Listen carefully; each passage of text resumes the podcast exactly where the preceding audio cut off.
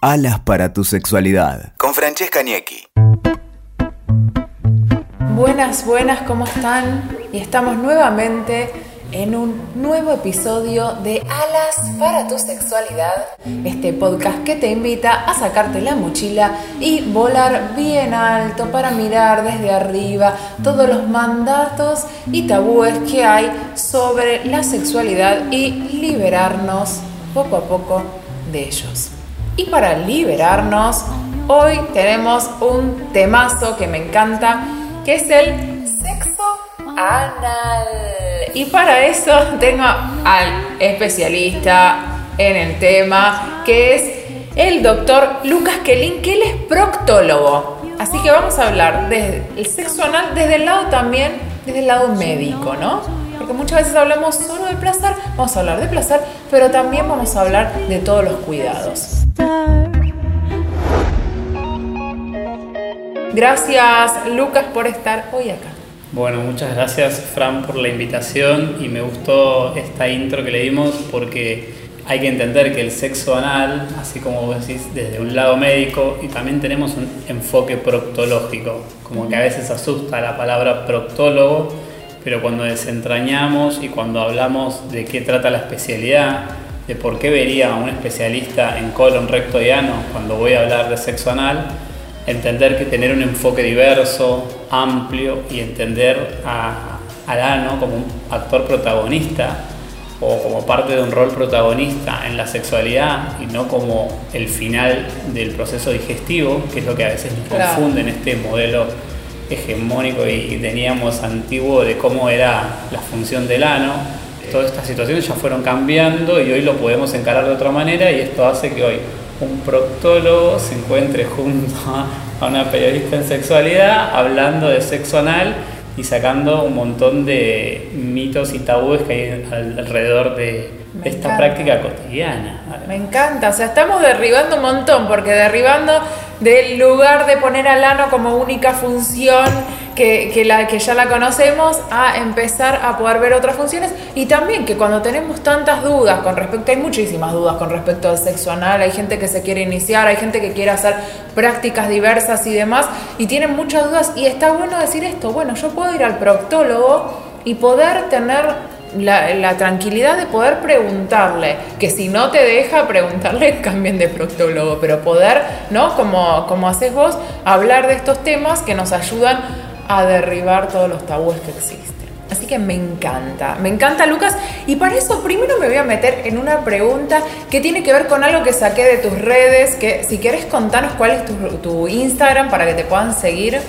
Pasamos, pasamos los anuncios, arroba DR Lucas Proctología es DR Lucas Proctología, es el Instagram donde van a encontrar un enfoque proctológico, una mirada desde la salud digestiva y la salud anal, amplia, diversa y con la empatía y la escucha, la escucha consciente y la escucha abierta de, lo que nos sucede a todos. Así que ahí los esperamos. Salud anal, me encanta. ¿no? Y aparte lo hace súper divertido, así que me encanta. Es que sí, hay que sacarle esto. Tenemos la proctología es una, de las primeras especialidades quirúrgicas porque el ano siempre estuvo al alcance de todos desde la historia y hoy tenemos que estar al avance de todo lo que hemos cambiado, los conceptos que fuimos incorporando en sexualidad, en comunicación, en género. Entonces, si la proctología no logra encontrar esa beta de cambio, la verdad nos quedamos un poco atrás. Entonces la idea es esto, que entendamos que la proctología también puede ocurrir en una boutique erótica, que puede ocurrir en un montón de lugares donde es, una realidad constante. Entonces eso estamos haciendo, dándole eh, un rainbow, un arco iris a la proctología que también no, no tiene que ser algo oscuro, serio y de dinosaurios. Me encanta. Bueno, y ahí para hablar de esto encontré en tu Instagram, por eso es que lo mencionábamos ahora, encontré en tu Instagram el semáforo, un semáforo anal. ¿Qué sería eso? Contame un poco más, contanos. eso fue como una gran bomba que se generó, que se fue generando, porque uno tiene muchas cosas que trae desde la familia, desde la escuela, desde la religión, desde la casa, desde la calle, el grupo de amigos, el club, un montón de construcciones que a veces son sociales, no están fundadas en algo certero, ni en medicina basada en la evidencia, mucho menos. Entonces lo que intenta, ese, ese, ah, cuando hablamos de semáforo anal, es interpretar que hay distintas eh, señales, como un semáforo tiene luz verde, luz amarillo y rojo, en distintas luces como alarmas en algunos aspectos de ojo con esto, guarda acá, esto no, esto dale para adelante. Entonces, es alguna manera así media lúdica y, y, por ahí un poco esquemática, muy abarcativa. Obviamente siempre hay indicaciones específicas para cada uno de los pacientes, de las personas, para la persona que no todos se van a comportar de la misma manera y no todos van a ser de la misma manera, pero es una forma de encararlo y que resulte amigable la sexualidad y la salud anal, que entender salud anal es todo lo que nos pasa en lo cotidiano en el ano, que a todos los que nos estén escuchando y luego viendo, ¿quién no tiene ano? Entonces, si partimos de esa base que todos tenemos un ano, hay excepciones también, pero si todos tenemos un ano, ¿cómo hacer para cuidar nuestra salud anal desde que somos niños, niñes, desde la infancia, adolescencia, hasta que somos adultos? Perfecto, me encanta. Y si tuvieras que hacer un semáforo anal de la sexualidad, empecemos a ver qué cosas decís vos que están bien cuando uno quiere iniciarse en el sexo anal, qué prácticas están bien, la forma de higienizarse, qué cosas le damos luz verde y después qué cosas le vas a ir dando la luz roja. Vamos de los verdes a los rojos. Vamos de los verdes, vamos a empezar qué sí, qué es lo que sí podemos hacer. Cuando hablamos de luz verde en sexo anal específicamente, los verdes, el, el puesto número 1, 2, 3 se lo lleva el preservativo verde, lubricación anal, lubricantes acuosos, gran verde y el tercer verde es dilatación progresiva de que lo vamos a charlar luego un poco más adelante, pero esos son nuestros grandes verdes, ¿sí? Por supuesto, hacer un apto proctológico, un chequeo de nuestra salud anal, se lleva un gran porcentaje de los verdes y también Obviamente la comunicación, el deseo. Ese es el principal verde que tenemos. Interpretar que el deseo anal se tiene que transformar en un verde, ¿sí? que no tenga que ser un rojo. Como que tengo ganas de explorar mi sexualidad anal y se transforma en un rojo porque es lo prohibido, lo peligroso. No, entonces es entender que es un verde. Si ese pasa al verde, le damos para adelante. Podemos pasar a los más amarillos. Mm. Los más amarillos es cuando se pone un poco más picante. Y ahí entra el rol de, por ejemplo, enemas. ¿sí? El tema de querer relajarnos con el preservativo pueden ser amarillos porque dice, ¿qué pasa cuando tengo una pareja cerrada, monógama, estable o un vínculo? Entonces, ¿qué pasa? ¿Me puedo relajar con el preservativo? Entonces, eso es un amarillo, ¿sí? Porque tenemos que conocer los riesgos, son decisiones sumamente personales, pero saber de que eso puede ser un amarillo. Amarillo puede ser eh, el uso de los juguetes sexuales sin la adecuada protección o no utilizar juguetes como los que podemos encontrar en la tienda, no utilizar juguetes adecuados para la salud anal. Claro, porque los juguetes que son para, para sexo anal son específicamente para sexo anal y tienen tope que es para que no se vaya el juguete, ¿no? Para que después no lleguemos al hospital con, con un juguete inadecuado o con cualquier cosa, usando cualquier cosa. Exactamente. El tope es clave. Si tenemos un juguete con tope que puede ser lavable, de un material como pueden ser estas siliconas tan buenas y un material blando, no 100% duro, se pueden utilizar duros, pero lo utilizamos de manera adecuada, ese amarillo también lo podemos transformar en un verde. Que aplicaría con esto de que antes había que jugar con una fruta, que había que jugar con algo, algún juguete casero. Hoy la industria y la tecnología, por suerte, avanzó un montón. Vos, Fran, viniste a traer esta mega tienda que avanzó con un montón de cosas y la verdad es que eso hizo que sea muy accesible, amigable y que sea para todos. Entonces, ese sería un amarillo ahí. dijimos los enemas, los enemas que pueden en ocasiones ser una herramienta que uno utiliza para determinada cuestión, pero que no pueden ser obligatorios para el sexo anal. Los enemas, y acá hay uno de los, nuestros oyentes van a estar ahí, ¿cómo enemas? ¿Cómo hago para tener sexo anal sin hacer enemas? La realidad es que no es necesario porque siempre va a haber materia fecal, siempre va a haber, porque ahí vive la caca, como decimos siempre nuestra colega, ahí vive la caca, entonces la realidad Claro, es que... con fuego, ya sabes que te podés encontrar. Sí, sí, o sea, es como, viste, si vas a una pastelería y va a haber facturas, y va a haber, van a haber olor a masa, y bueno, en la cola va a haber. Sí. Si uno le genera y le pone demasiada presión a, a la materia fecal o que puede haber a veces dicen accidentes. Yo le pregunto, ¿cómo puede ser un accidente si es conocido que puede haber materia fecal? Claro. Si sucede que hay materia fecal, van, se dan una ducha y, o se higienizan y ya está, digamos. Entonces, el enema recurrente es como que puede hacer que se vuelva una condición sine qua non para tener sexo. Entonces ahí interviene en la sexualidad, que es lo que le digo yo siempre, si están en la cama, en el sillón y le tuvieron deseo de tener sexo salen corriendo al baño y se hacen un enema y la respuesta es muchas veces sí. Entonces, en ese caso, es un amarillo. Claro. Es un amarillo como a tener en cuenta. Entonces la higiene, nada, tendría que ser la higiene natural que tenemos siempre y, y ya. O sea, Mantener limpio y seco. claro. Mantener limpio y seco. seco. Vos eso lo decís mucho, sí. Limpio y seco, porque los excesos de humedad también se transforman. Entonces a veces ahí puede intervenir determinadas eh, prendas de ropa interior que por ahí no tengan un componente muy alto en algodón. Eso puede ser un poco irritante. No es exclusivo del sexo anal, porque sí pueden utilizar una prenda erótica, un- algo más ajustado, algo más chico, pero no para el cotidiano. Ah, es un ratito que te No para el cotidiano, para el momento del deseo y del placer, no para 24 horas del día. Totalmente. ¿Y qué más hay de amarillo? ¿Hay algo más de amarillo o nos vamos al, al peligro, al danger? Danger, vamos al danger. Vamos al danger. Quieren el ¿Qué es el rojo. Quieren el rojo. ¿Qué hay de rojo en el sexo anal? De rojo, digamos, los rojos pueden ser todos charlables y discutibles, pero lo que no vamos a, a avalar o como recomendación médica es decir, no utilizar preservativo, no conocer a mis parejas sexuales, no tener un diálogo, que no haya una comunicación en lo que vamos a experimentar, tener sexo anal sin lubricación, elegir la saliva como, una como un lubricante que sabemos que se reabsorbe a los minutos y después puede generar lastimaduras, fisuras, desgarros, eso es, es un rojo absoluto, no negociable.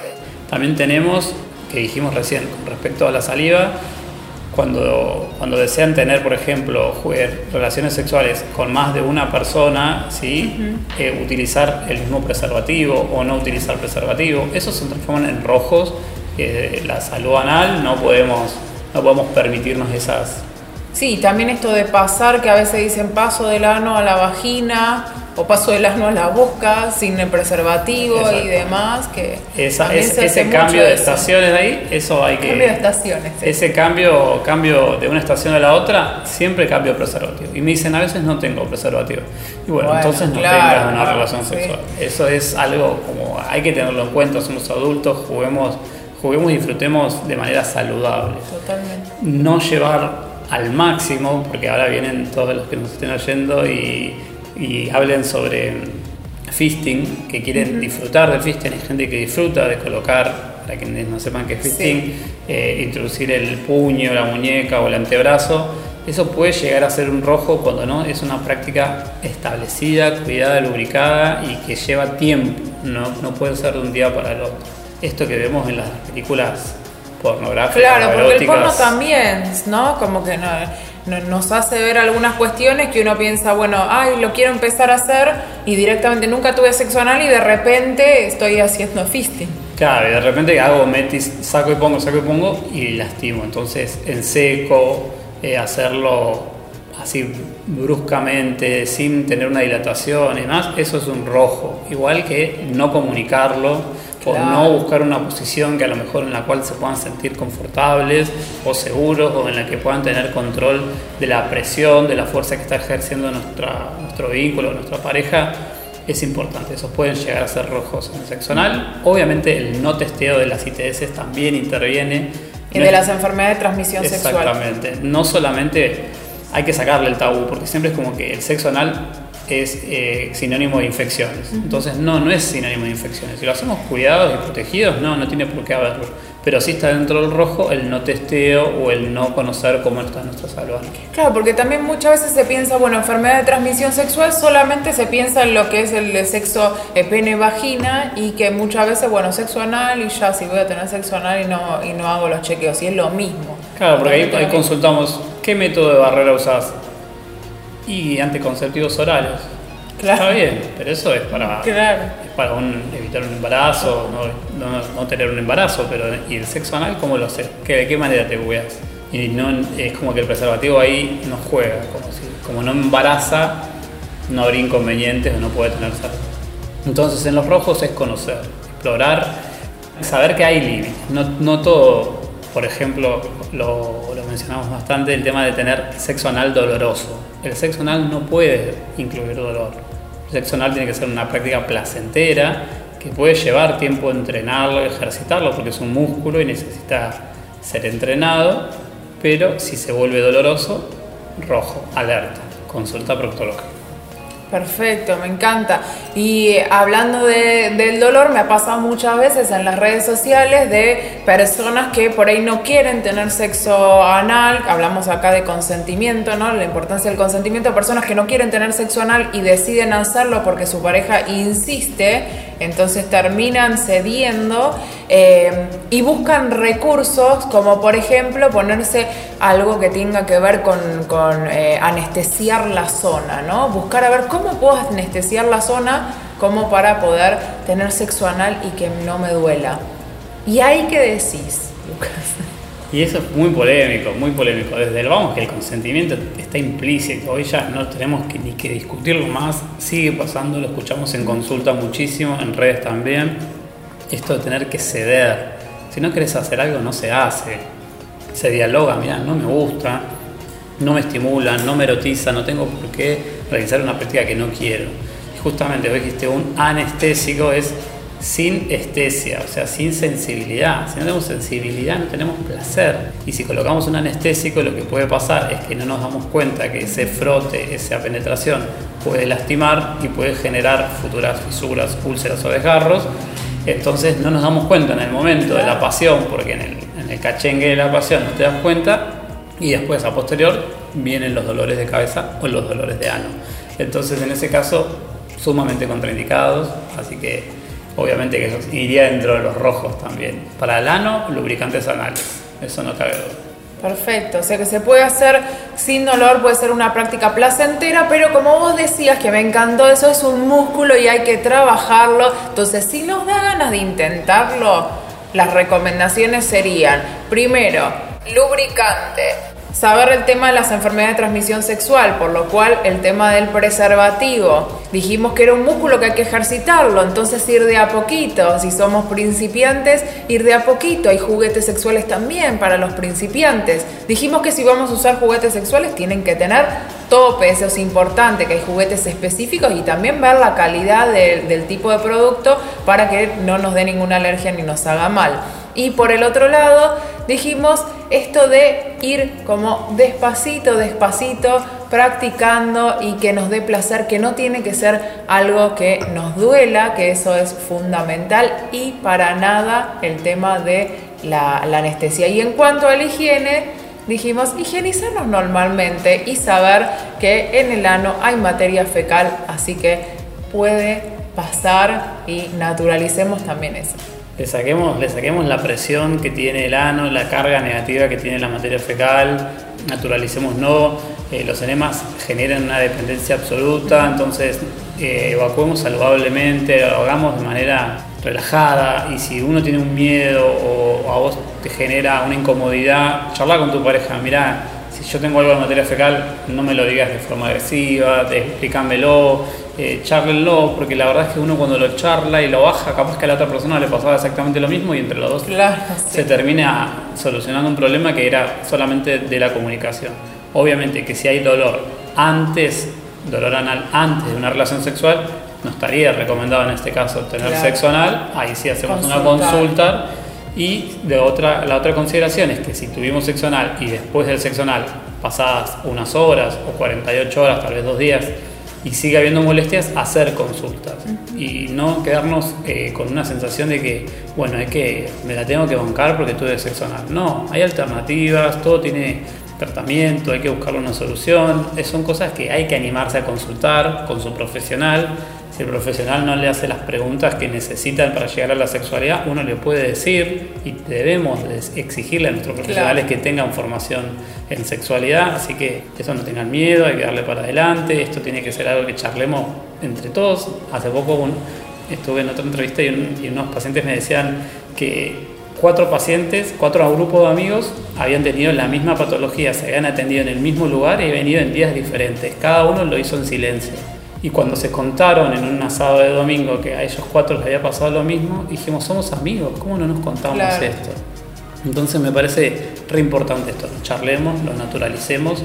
Infecciones de transmisión sexual hay un montón, HPV, 80% de la población mundial va a estar expuesta, entonces nos cuidemos, entre todos naturalicemos conozcan su ano, hablamos de cómo autosatisfacer el ano, cómo explorar ah, el eso Es muy interesante también, ¿no? La autosatisfacción, empezar a probar con uno y también incluirlo en nuestras prácticas de momentos con nosotros. Claro, porque si no uno deposita mucho en la, en la pareja o en la otra persona eh, la responsabilidad del placer.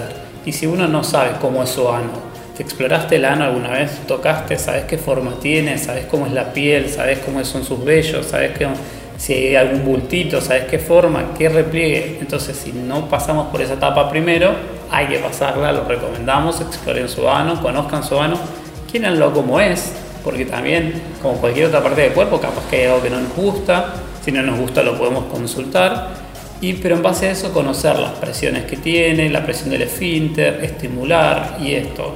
Porque cuando uno habla de masturbación tiene que ser el pene o el clítoris? El ano también juega, el ano vino a, copar el plano de la autosatisfacción también, así que obviamente incorporarlo y si ustedes mismos conocen su presión anal, su presión de esfínter, van a saber en qué momento esa relajación anal, esa sensación que muchos pacientes van a decir en, cuando están teniendo una práctica, siento que me hago caca, que me dan ganas de defecar, eso es algo habitual y cotidiano y es un, algo que hay que ir desactivando de a poquito para que sea absolutamente placentero y que no genere una sensación de miedo incómodo. Claro, totalmente. Bueno, me encantó repetirnos por último tu Instagram, Lucas. Bueno, DR Lucas Proctología, me encanta, me encanta la invitación, me encanta este momento de abrir esta... todo, todas tus redes y todo tu conocimiento de sexualidad me encanta, así que gracias, Fran. Bueno, gracias. Esperamos cuando quieran por Lucas Proctología y, y seguiremos. Gracias a vos y seguiremos derribando mitos y tabúes con respecto al sexo anal. Así que esto fue todo en el episodio de Sexo Anal con Lucas Kelly hablando de todo este tema que es sumamente interesante. Así que nos vemos en el próximo episodio de Alas para tu sexualidad. Interesante. Así que nos vemos en el próximo episodio de Alas para tu sexualidad. Escuchaste Alas para tu sexualidad con Francesca Niecki. WeToker. Sumamos las partes.